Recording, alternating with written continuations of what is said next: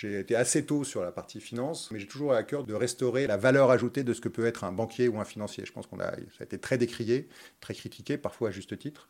Mais, euh, quand on le fait bien, c'est quand même un des éléments et un des, tiers de confiance qui, qui aide à, chacun à construire ses projets de vie. Bienvenue dans Haute Fréquence, le podcast de l'AGFI sur les parcours inspirants des dirigeants et dirigeantes de la finance. Dans ce numéro, j'ai discuté avec Sébastien Dornano, à la tête de la fintech française Yomoni. Du conseil chez Deloitte, en passant par la financière de l'échiquier et en choisissant finalement le monde de l'entrepreneuriat, je vous propose de découvrir son parcours.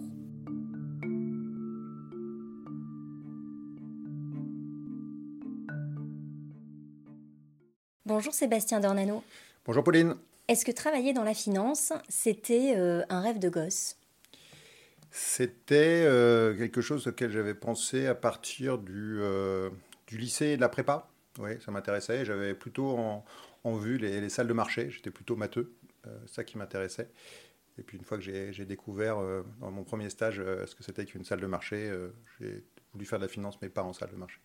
Vous avez fait quoi comme stage J'étais à la Société Générale dans, dans, un, dans une division qui s'appelait la dérivée action, qui était DAI, qui, marchait très bien. J'ai fait un stage de 7 mois euh, qui était très intéressant, mais avec euh, effectivement un milieu très particulier et euh, sur lequel je ne me retrouvais pas forcément humainement. Donc j'ai décidé de continuer mon chemin, mais hors, hors salle de marché. Ce chemin, est-ce que vous pouvez nous en parler Qu'est-ce que vous avez fait ensuite?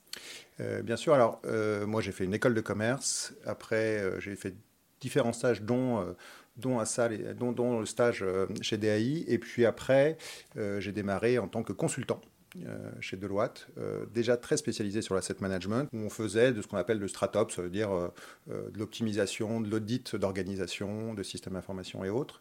Ça, j'ai fait ça pendant quelques années. C'était sympathique, mais, mais à un moment, on commence un peu à se lasser, à donner des conseils qu'on ne met pas en œuvre. Donc j'avais envie de, voilà, de, mettre les mains dans le cambouis concrètement et d'être responsable des mises en œuvre que je pouvais recommander. Puis j'ai eu la chance, à travers une mission, de, rencontrer l'équipe dirigeante de la financière de l'échiquier, euh, en 2004 euh, dans le cadre d'une mission effectivement d'organisation. Euh, et ils m'ont proposé le, job de directeur des opérations. À l'époque, ils étaient 35, ça pesait un peu plus de 2 milliards d'euros sous, sous, gestion. C'est surtout une aventure qui avait l'air magnifique, avec des agents très enthousiastes et très motivants. Donc j'ai été ravi de pouvoir les rejoindre. Euh, c'est un moment où, euh, euh, la financière de l'échiquier est allée sur d'autres classes d'actifs que, les small mid actions dont c'était la spécialité. On est allé voir dans d'autres pays pour s'organiser.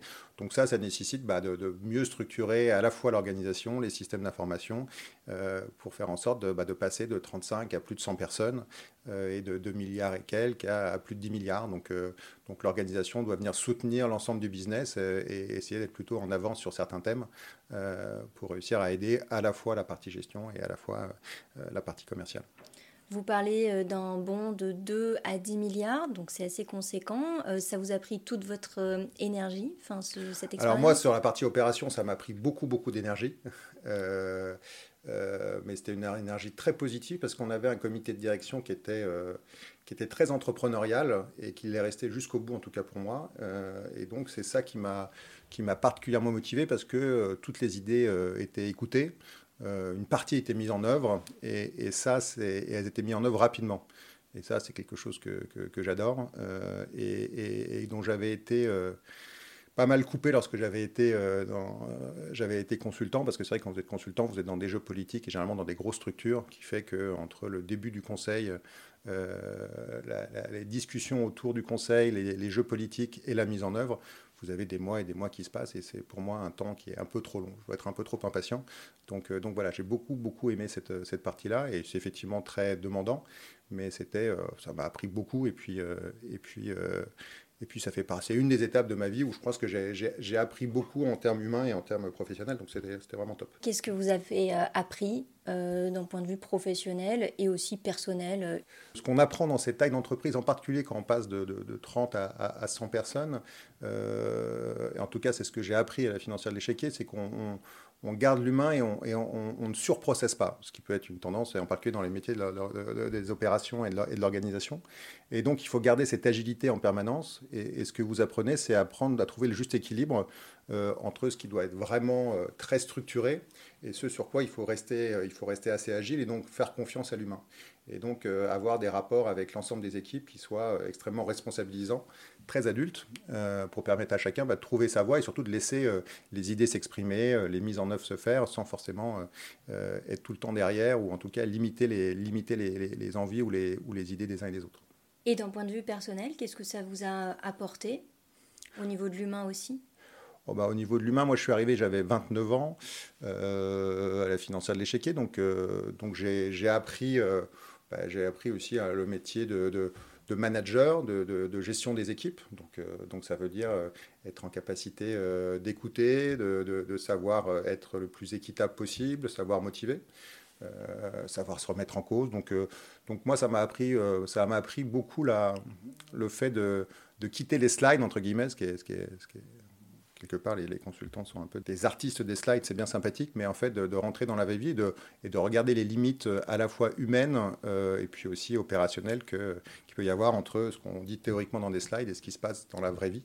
Euh, et c'est en se confrontant comme ça, en plus dans des entreprises en forte croissance, comme l'a été euh, Financière de l'échiquier, qu'on apprend beaucoup. Bah, après la Financière de l'échiquier, j'ai fondé Yomani. donc au bout de 12 ans, c'était une très belle expérience, mais c'est vrai que que bah, la, boîte avait un peu grossi, que c'était moins, euh, disons, elle était plus, stable, donc, euh, euh, avec peut-être un peu moins de, projets. En tout cas, moi, j'avais besoin d'aller, un petit peu bouger. Puis j'avais très envie, j'avais été un peu piqué par l'entrepreneuriat des, fondateurs et de, l'équipe dirigeante. Et donc, vous avez toujours le fantasme de, monter votre propre structure et de, voir, ce que, vous pouvez, réaliser. Et effectivement, il y avait à cette époque-là, dans les pays anglo-saxons, des, nouveaux modèles qui s'appelaient les robots advisors, en particulier les, Betterment, les Wellsfront euh, aux États-Unis et, les Nutmeg en Angleterre, euh, qui, je trouvais, proposaient une offre de service qui était particulièrement alléchante pour l'épargnant, en tout cas avec beaucoup de valeur ajoutée qui n'existait pas du tout en France plein de raisons différentes. D'abord parce que les, ETF sont quasiment absents du, étaient quasiment absents du marché, euh, parce qu'il était compliqué de passer hors des réseaux de distribution traditionnels. Et donc j'ai trouvé que c'était un challenge particulièrement intéressant et qu'en plus j'y trouvais un vrai sens. C'est-à-dire que j'ai toujours euh, eu à cœur de... J'ai été assez tôt sur la partie finance, euh, mais, j'ai toujours eu à cœur de, de restaurer les, la, la, valeur ajoutée de ce que peut être un banquier ou un financier. Je pense qu'on a, ça a été très décrié, très critiqué, parfois à juste titre mais, euh, mais quand on le fait bien, c'est quand même un des éléments et un des, un des tiers de confiance qui, qui aide à, chacun à construire ses projets de vie. Et donc le faire dans le, dans le, dans le modèle d'affaires de, de Yomoni, je trouvais que ça avait beaucoup de sens. Et donc, euh, et donc j'étais ravi de pouvoir le, le, le lancer en, en 2015. Comment c'était euh, au lancement Yomoni? Ce qui est assez amusant, c'est que vous, là, je, quittais une entreprise euh, financière de l'échiquier qui, fonctionnait très bien, qui était très rentable, qui avait beaucoup de moyens. Et puis là, on rentre dans une logique où il faut, raisonner de manière un peu plus modeste en termes d'économie, parce que lorsqu'on démarre, on ne sait pas exactement à quel rythme ça va avancer, à quel, comment le, marché va, répondre à votre proposition. Donc il faut, être beaucoup plus raisonnable. Donc ça implique de, se réinventer de manière beaucoup plus simple, euh, à la fois dans son organisation personnelle et dans les projections qu'on peut faire. J'ai eu la chance d'être euh, bien accompagné dès le début, c'est-à-dire que, que ce soit les fondateurs, Didier Ménestrel et Christian Guenier, euh, ou que ce soit le groupe Crédit Mutuel Arkea qui, qui, nous, a accompagnés depuis le début, on avait des moyens dès le début pour quand même être relativement ambitieux. Et donc, bah, après, il faut, il, faut, il faut tout recréer. Et c'est vrai que pour un, pour un, pour euh, un profil comme le mien, euh, bah, ça a appliqué de, de, faire plus de communication, euh, de rentrer plus dans des logiques marketing, en plus dans du B2C, parce que là, on s'adresse directement au client final, alors que les sociétés de gestion, traditionnellement, sont très intermédiaires, soit via les réseaux, soit indépendants ou dépendants.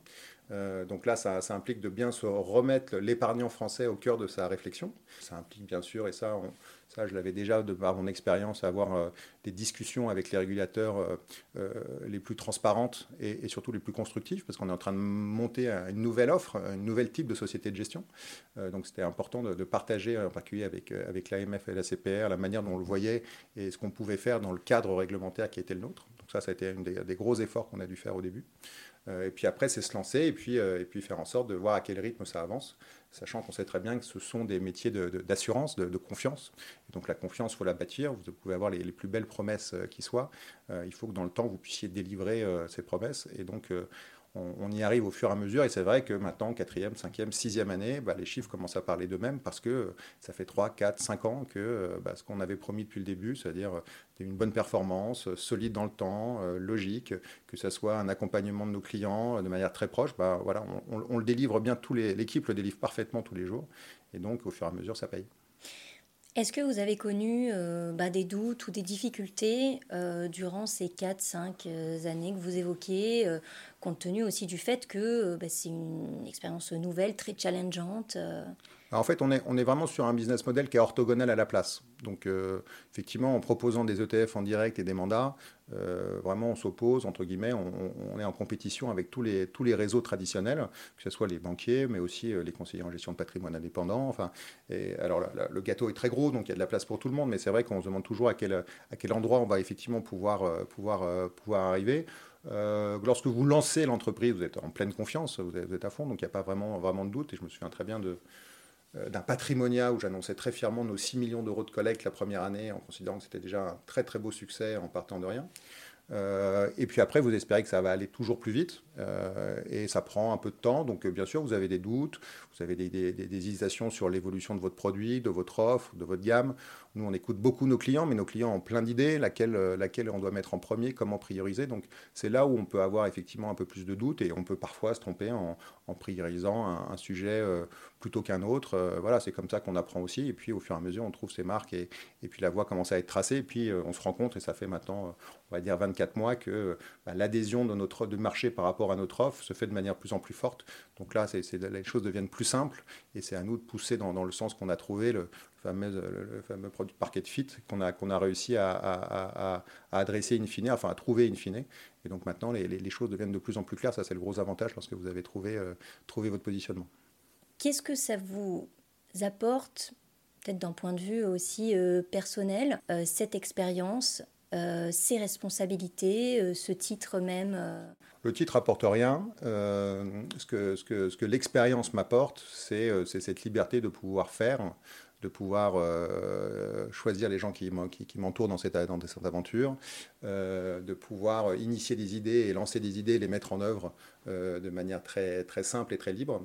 ça, c'est un avantage qui est, incommensurable. C'est-à-dire que, à la différence de job où on est dans des structures peut-être un peu plus euh, un peu plus lourdes ou avec des hiérarchies ou des, choses un peu plus complexes.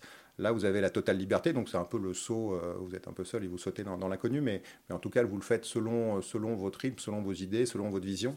Et, euh, ça, pouvoir avoir la chance de faire ça, je trouve que c'est incommensurable. c'est top. Donc euh, voilà. Donc pouvoir, euh, pour moi, les deux éléments, c'est euh, pouvoir développer une vision et la mettre en œuvre en toute liberté, et puis pouvoir, pouvoir monter une équipe comme, comme vous le sentez, c'est-à-dire vous, vous entourer des gens qui vous paraissent les meilleurs et les plus intéressants avec qui travailler. Maintenant que vous êtes du côté, on va dire, des fintech, en tout cas de ce mhm. monde-là, est-ce que vous verriez un jour revenir dans le monde plus traditionnel, plus plus lourd aussi euh, de, de la Faut jamais dire jamais, mais a priori non. Non, non. Moi, j'ai plutôt une passion pour lancer des nouveaux projets, des, des nouvelles, voilà, essayer de faire éclore des, des nouvelles idées. Donc, euh, donc non, retourner dans le, dans le monde traditionnel est, beaucoup, beaucoup moins motivant, même si euh, certains font, font, des transformations, en particulier digitales, qui sont très fortes et essayent d'initier un certain nombre de choses. Mais là, je vous répondrai honnêtement à aujourd'hui que, que non, moi, mon, mon but, c'est de, développer ce bébé-là le plus, longtemps possible, parce que voilà, parce que c'est une aventure qui est, formidable. Donc là, maintenant, non, non pas, de, pas de velléité de retourner dans, dans l'ancien monde. Est-ce que euh, être dans ce, dans ce secteur, dans cet environnement, ça vous laisse euh, plus de temps?